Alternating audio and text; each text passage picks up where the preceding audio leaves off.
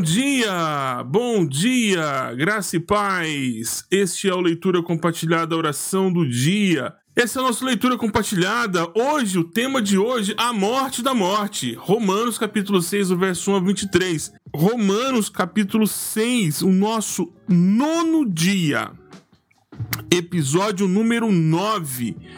Nós vamos 22 dias no livro de Romanos. Hoje é o dia 9 dia 9. Podemos dividir Romanos em quatro partes. Pode dividir em quantas partes você quiser. É, você que está lendo, você é intérprete, mas normalmente dividimos em quatro partes. Eu dividi, particularmente eu dividi em quatro partes.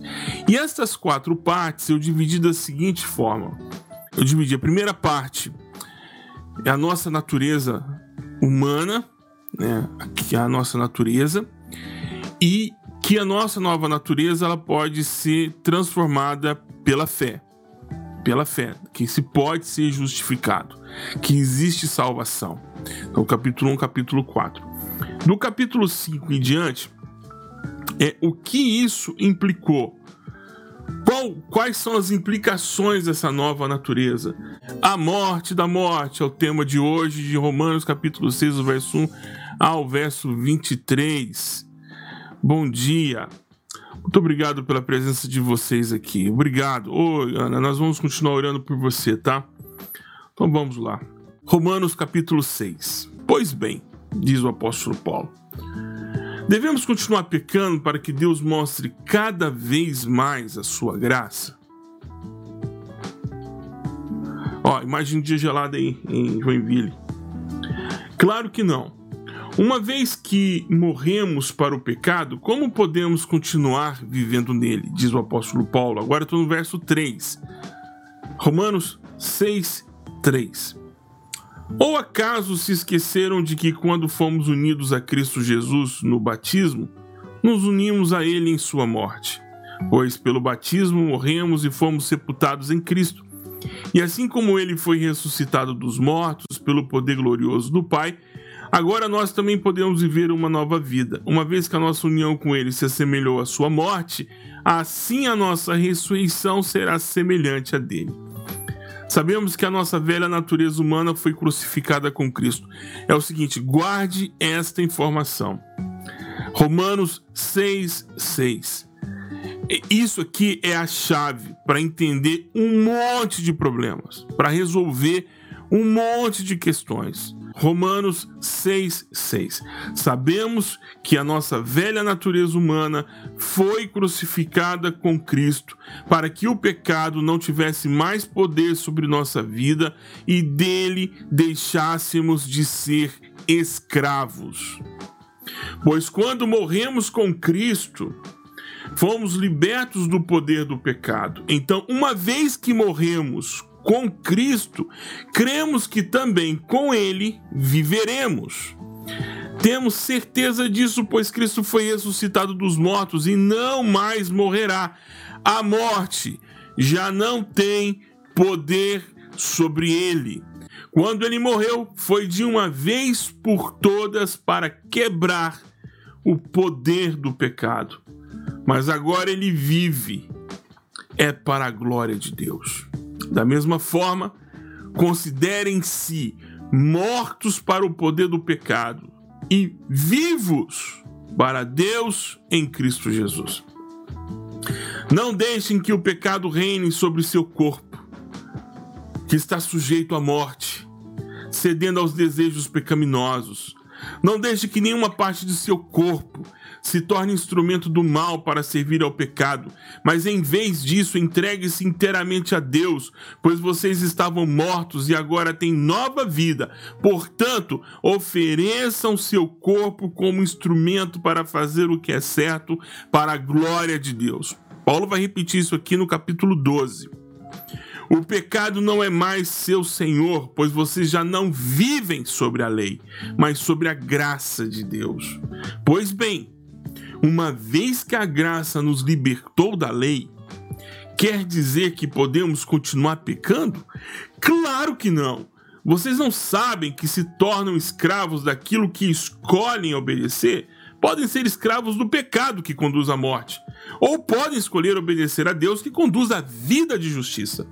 Graças a Deus, porque antes vocês eram escravos do pecado, mas agora obedecem de todo o coração a este ensino que lhes transmitimos. Estão livres da escravidão do pecado e se tornaram escravos da justiça. Uso o exemplo da escravidão para ajudá-los a entender isso tudo, pois sua natureza humana é fraca. Paulo usa um elemento da cultura. No passado, vocês se deixaram escravizar pela impureza e pela maldade, o que os fez afundar ainda mais no pecado. Agora, devem se entregar como escravos à vida de justiça para que se tornem santos. Quando eram escravos do pecado, estavam livres da obrigação de fazer o que é certo e qual foi o resultado? Hoje vocês se envergonham das coisas que costumavam fazer, coisas que acabam em morte. Agora, porém, estão livres do poder do pecado e se tornam escravos de Deus e fazem aquilo que conduz à santidade e resulta em vida eterna. Por quê? Porque o salário do pecado é morte, mas a dádiva de Deus é vida eterna em Cristo Jesus, nosso Senhor. Vou começar com 6,6.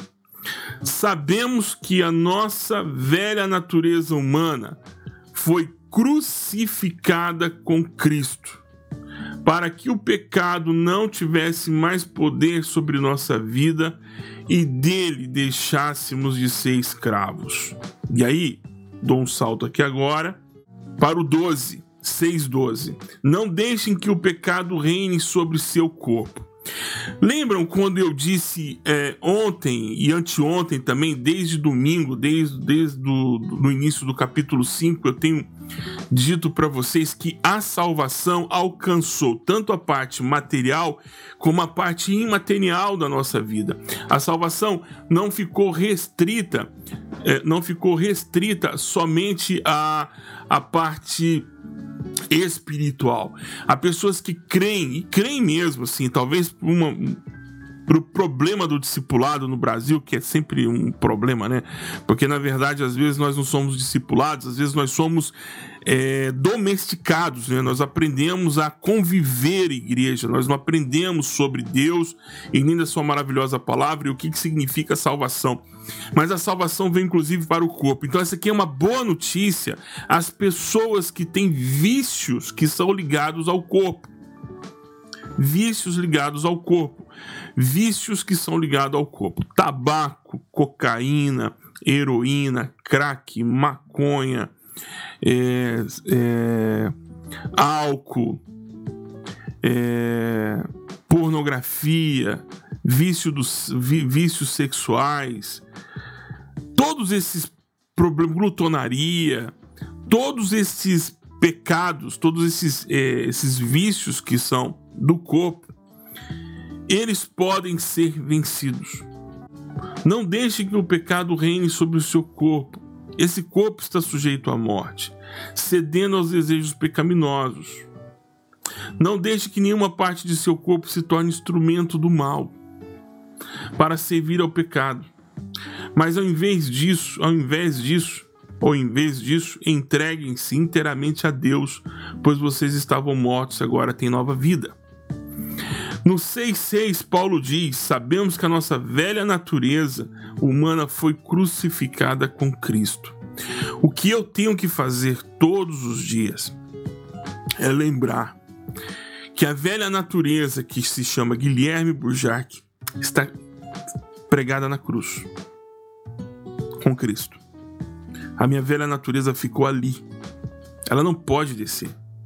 Então, às vezes, ela quer descer e aí o, a nova criatura que tem um novo nome, um nome que eu ainda não sei qual é, mas é um nome que está registrado no livro da vida, que está escrito numa pedrinha branca. Eu ainda não sei qual é esse nome, mas Jesus sabe qual é, o Pai sabe qual é, o Espírito Santo sabe qual é. E é esse nome que agora é a nova criatura. Como a antiga criatura, o Guilherme Bujac, que ganhou o nome dos seus pais, que teve o registro do seu nome é, em homenagem a um tio, é, que tem a sua identidade construída na alma, das, das, das vitórias, das derrotas, das lutas, então as marcas. Essa, essa, essa pessoa controlou o corpo enquanto o espírito estava morto nos delitos e pecados. Então o corpo assumiu junto com é, a alma se você é tricotomista, se você é dicotomista, você não crê corpo, alma espírito, eu vou, falar, vou falar tá? a parte imaterial, para não criar confusão com ninguém, e a parte material. A parte material tinha que viver sob o domínio da parte imaterial. É o espírito que controla o corpo. O corpo é o corpo é apenas o corpo é a cápsula. Deus cria o corpo e sopra vida dentro do corpo. Então, o corpo é uma cápsula que foi construída para obedecer o espírito, mas o espírito morreu. Estávamos mortos nossos delitos e pecados, e o nosso corpo vivia para satisfazer os seus próprios desejos, porque não tinha quem o controlasse. É o que nós vamos ler em todo o capítulo 6, capítulo 7 e capítulo 8. Então o corpo era escravo do pecado. Quando ressuscitamos com Cristo, e essa manobra que Paulo diz aqui que ocorre, no capítulo 6, ele diz: Porque quando é claro que não, uma vez que morremos para o pecado, como podemos continuar vivendo nele? Nós não temos mais pacto com o pecado, nós não estamos mais sobre o controle e o domínio do pecado. Por quê? Porque fomos unidos a Cristo Jesus no batismo e nos unimos a Ele na sua morte. Por quê? Porque pelo batismo nós morremos e fomos sepultados com Cristo. É um símbolo.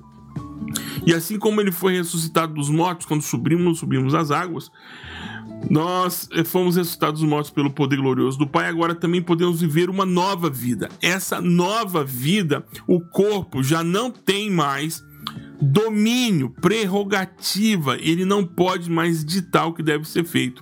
É o que eu sou determina aquilo que agora eu faço. Não é o que eu faço determina quem eu sou. É uma resposta de dentro para fora e não uma resposta de fora para dentro. E aí, essa nova natureza que está crucificada, está crucificada, essa velha natureza crucificada na cruz, ela não tem mais predominância. Então, ela não dita mais qual é o caminho para suprir as nossas necessidades. Lembrando que não é problema ter necessidade. Vou explicar para você por que não é problema ter carência, não é problema ter desejos. É, tem muita gente que, que pensa que desejo é o grande problema da raça humana. O problema da raça humana não é desejo. Porque se você tem estômago, fome é um tipo de desejo. Eu tenho fome e tenho desejo por comida. Então o abacate, o abacaxi foi criado antes. Deus criou primeiro todas as coisas e por último criou o nosso estômago. Então sentir desejo não é o problema. O problema é quando você vai buscar satisfazer esse desejo com um padrão errado. Deus deu todas as árvores do jardim para satisfazer os nossos desejos, mas nós escolhemos a árvore errada para satisfazer o nosso desejo de sermos Deus, iguais a Deus, ter o domínio e o controle da situação como Deus tem. Este foi o nosso grande problema. Sentir desejo não é problema. Sentir carência de alguma coisa não é o problema. O problema é quem está provocando essa carência e qual é o fruto que você está buscando para suprir esse desejo. E a carne, ela vai dizer: tenho carências. E aí você tem que perguntar: ok, qual é a carência? Ah, eu tenho carência, é, eu tenho esse tipo de apetite. Qualquer apetite que seja, sexual, emocional, físico, qualquer que seja o apetite. Ok, qual é a procedência desse apetite? Você tem que perguntar. Depois que você encontrou a procedência desse apetite, você tem que encontrar lugares é, lícitos e que convém para satisfazer esse apetite. Porque os nossos desejos não são pecado. Pecado é a forma como você supre os seus desejos. Ah, essa nossa nova vida essa nova, essa nova forma de viver, essa experiência nova que nós temos, essa, é, o fato de nós termos essa nova vida, ela não tem o mesmo padrão que a antiga vida tinha, porque a antiga vida dizia: eu sinto desejo. E aí o pecado dizia, como o pecado era o padrão, era o seu senhor, ele dizia: é assim que você vai satisfazer esse desejo. E Paulo vai explicar isso com mais detalhes no capítulo 7. No capítulo 7 ele vai dizer, ele, ele vai explicar isso de uma forma muito, mas muito, muito, muito didática.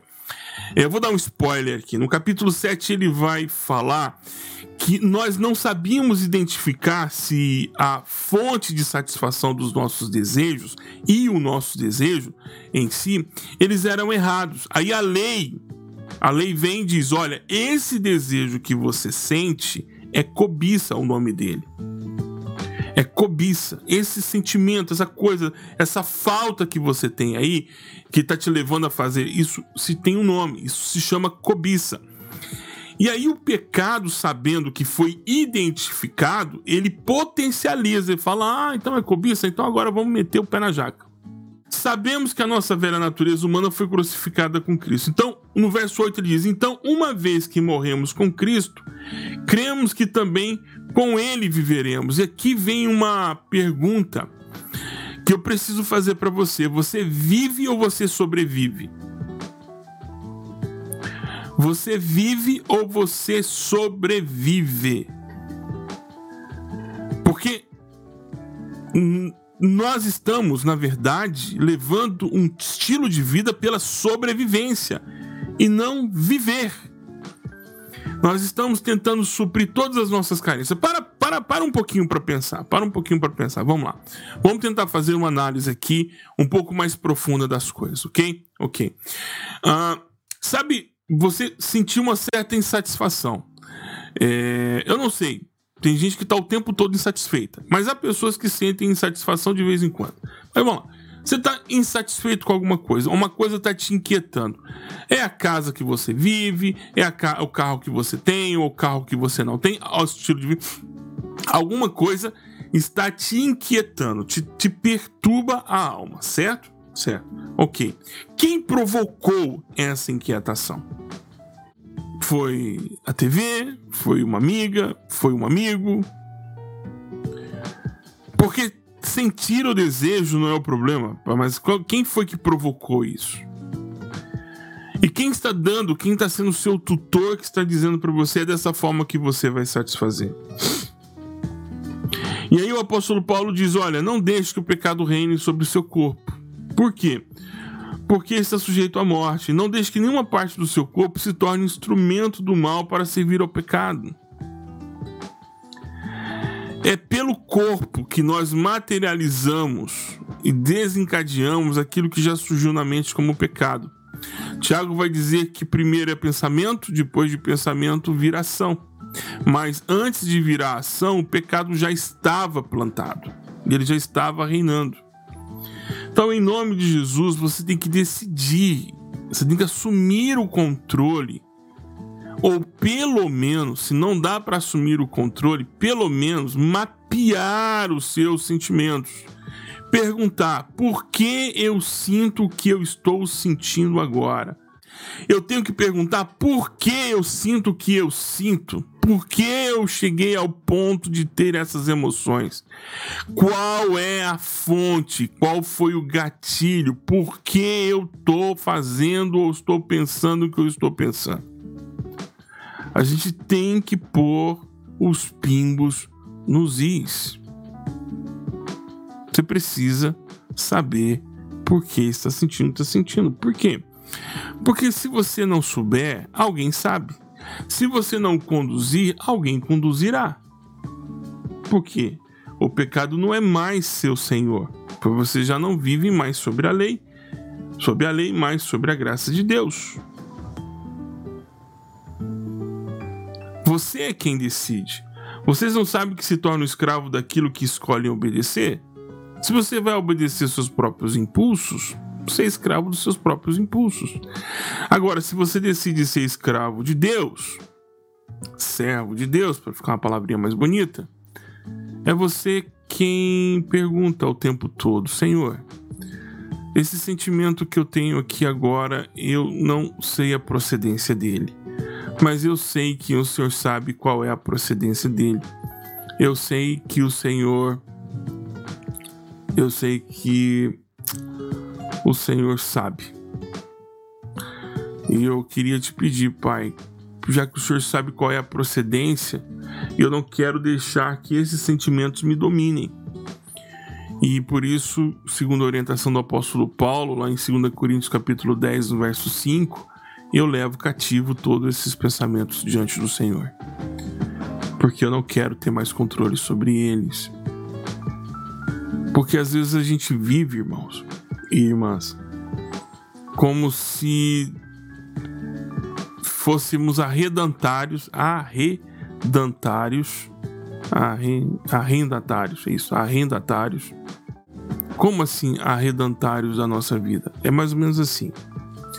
Você é, não tem posse da sua vida, porque você se tornou escravo de Deus, mas aí você foi lá e arrendou a sua vida. Agora você está administrando a sua vida em, em, em meia com Deus, sabe? Tipo assim, você administra as coisas, você fica com o lucro e o prejuízo você divide com o Senhor, dizendo: Senhor, me ajuda aqui agora, o Senhor bem paga essa dívida aqui, eu pago esse compromisso, resolve esse problema que eu causei.